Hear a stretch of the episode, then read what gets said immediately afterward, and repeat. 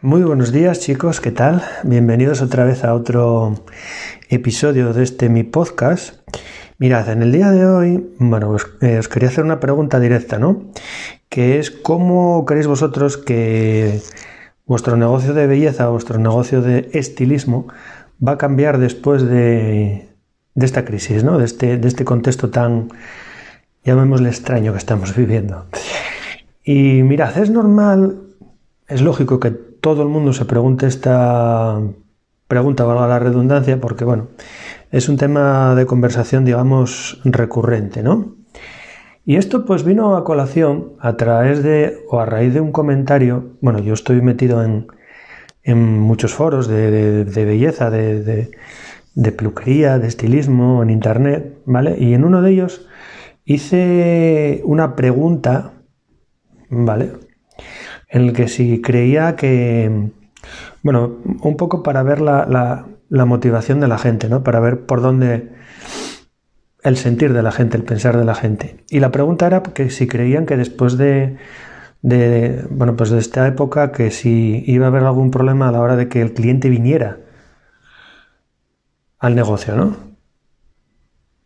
Bueno, aparte del foro es un tema que he hablado mucho con, es compañeros de profesión y que he hablado también con, con muchos comerciales del sector que, con los que todavía tengo bastante trato.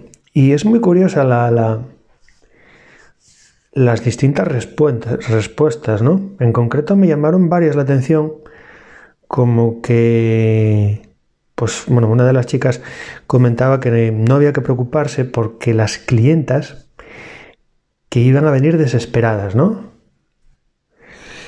Y que bueno, que tienen otra de las respuestas fue que, que, les hacía falta como el agua, o sea, que tenían, necesitaban hacer un corte de pelo, un tinte, un lo que fuera, con una urgencia tremenda, ¿no?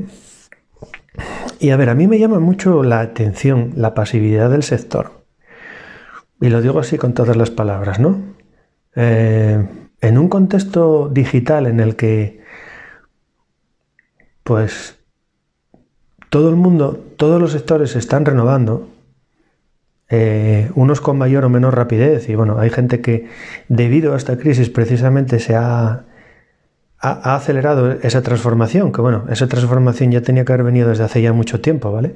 Porque el contexto digital, pues, mm, no viene a raíz de la crisis del COVID-19, viene a raíz de, muchos años. Bueno, no me quiero enrollar mucho en ese tema porque eh, podría estar bastante hablando de ello, ¿no? Pero, claro, me llama mucho la atención que sí que es verdad que puede ser, ¿no? Que la, gente llegue, o sea, salga y, obviamente pues inicialmente va a necesitar el, el peluquero. Pero mi pregunta es, ¿y si no es así? ¿Y si los clientes no vienen como antes?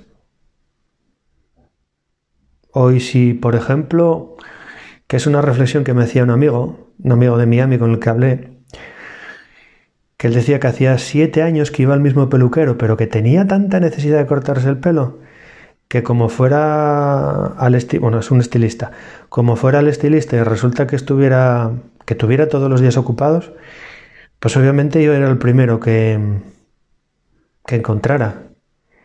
Y como os comento, bueno, pues hace, creo que eran 7 o 8 años que me decía que, que iba al mismo peluquero. Al mismo estilista, perdón. Y si lo dicho, ¿no? Y si resulta que nos estamos equivocando en nuestras predicciones y para que empiece a entrar la gente, tengo que hacer otra serie de cosas. Tengo que hacer otra serie de acciones que hasta ahora no estaba acostumbrado ni, ni tenía ganas de hacer, ¿no? O no tenía la necesidad tampoco de hacerlos, pues porque, entre otras cosas, la gente yo creía que entraba. ¿Tienes algo pensado para revertir la, la situación? ¿Te estás sentando en este momento? Porque, por ejemplo, en España llevamos un mes y pico cerrados. ¿Te estás sentando ahora en este momento en tu escritorio para hacer un pequeño plan, una pequeña estrategia para solucionar este problema, porque va a ser un problema gordo. Y al final, al final, Yo la verdad que esta situación, no os voy a decir que me coge de, de nuevo, ¿no? Porque obviamente sería cínico por mi parte, entre otras cosas porque esto no se ha dado en los últimos 100, 150 años. Pero sí que lo que me ha cogido, o que lo que me ha... Lo que no me coge de nuevo es la situación. Y bueno, os lo comento pues porque yo en su momento, como creo que he dicho en alguno de los episodios, yo cuando empecé con mi primer centro de belleza, lo tenía en un piso. En un piso en el que no entraba nadie. Un piso en el que no me conocía nadie. Y que por supuesto nadie conocía mis... por aquella la empleada que yo tenía, ni cómo trabajaba, ni nada por el estilo. Entonces, claro, imaginaros un poco la, panorámica, ¿no? Aparte, estando en un primero, sabemos perfectamente que no es lo mismo estar a pie de calle que estar en un primero, o por lo menos en este país, ¿no? En otros países, porque bueno, mm, en Colombia, por ejemplo, los negocios están en un primero, no pasa, por deciros algo, ¿no? En Estados Unidos, están en un primero, no pasa nada, es algo como muy natural, ¿no? Pero aquí es distinto. Parece que como que son centros de segunda categoría, no sé, somos un poco así, ¿no? Y claro, yo en esa circunstancia, pues como no entraba nadie, como no entraba ni petete, pues lo que tuve que hacer, pues aprender muchas cosas para que la gente viniera al local, para que por lo menos me diera la oportunidad de conocer el trabajo que se hacía en el local, en el centro de estética. Y es que es más, incluso esta situación mm, se magnificó, o sea, no se solucionó cuando yo alquilé, cuando yo mm, me fui a un local a piel de calle. Me pasó exactamente lo mismo. Claro, mucho más magnificado. ¿Por qué? Porque de aquella, pues, las responsabilidades eran mayores. Había que pagar, ya tenía dos empleadas, había que pagar no me acuerdo cuánto se pagaba de alquiler, creo que 1.700, 1.800 euros. No, por ahí andaba en esa horquilla.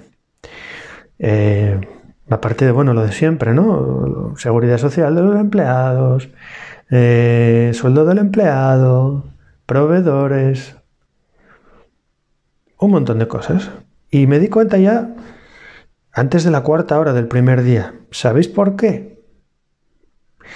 Pues porque recuerdo que lo, primero que hice en las cuatro horas fue ponerme detrás del mostrador y estuve contando la gente que pasaba por la acera por la que nosotros estábamos en el local y por la de enfrente. Y en esas cuatro horas pasaron como unas, así a grosso modo, unas 2.400 personas. La verdad que la la calle tenía bastante tránsito. De hecho, bueno, es una calle aquí en Oviedo que está a 30 metros de una calle muy principal que se llama La Cayuría, que bueno, muchos la, la conoceréis seguramente.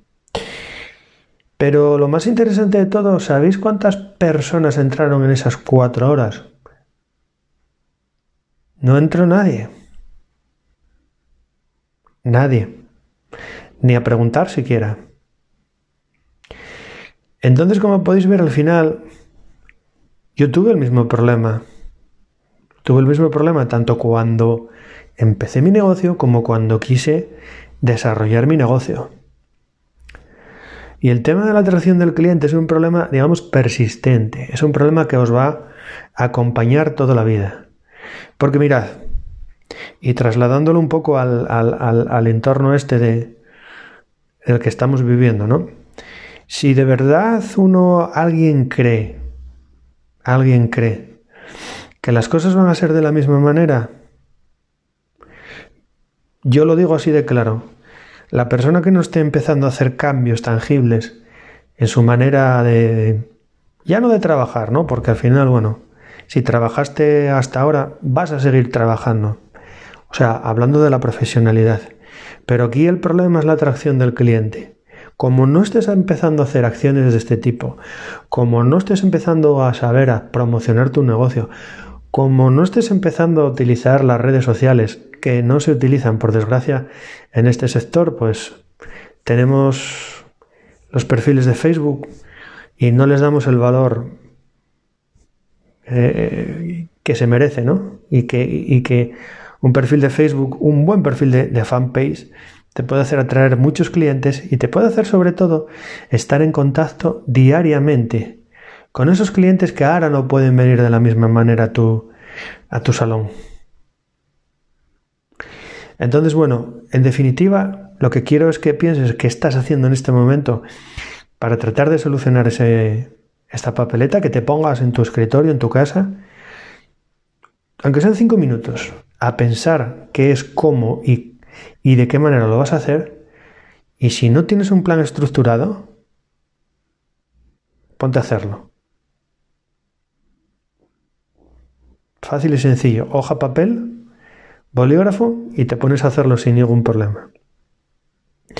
Ahora también, bueno, como tú bien sabes, pues yo me dedico a todo esto, o sea, me dedico al, tema del coaching y estoy pues eh, en, esta, en este contexto de, crisis ayudando pues a, personas que se están planteando como tú este tipo de, de situaciones, ¿vale?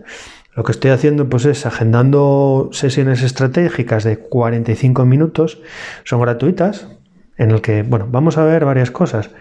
Vamos a ver lo primero, si tu negocio es aplicable para hacer todas estas estrategias.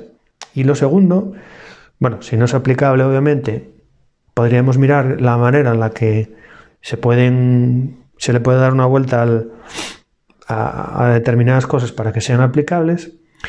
Y lo segundo, la manera de implementarlas de, una, de un modo muy fácil y de un modo muy sencillo que te haga mucho más fácil pues incorporarte o, este contexto.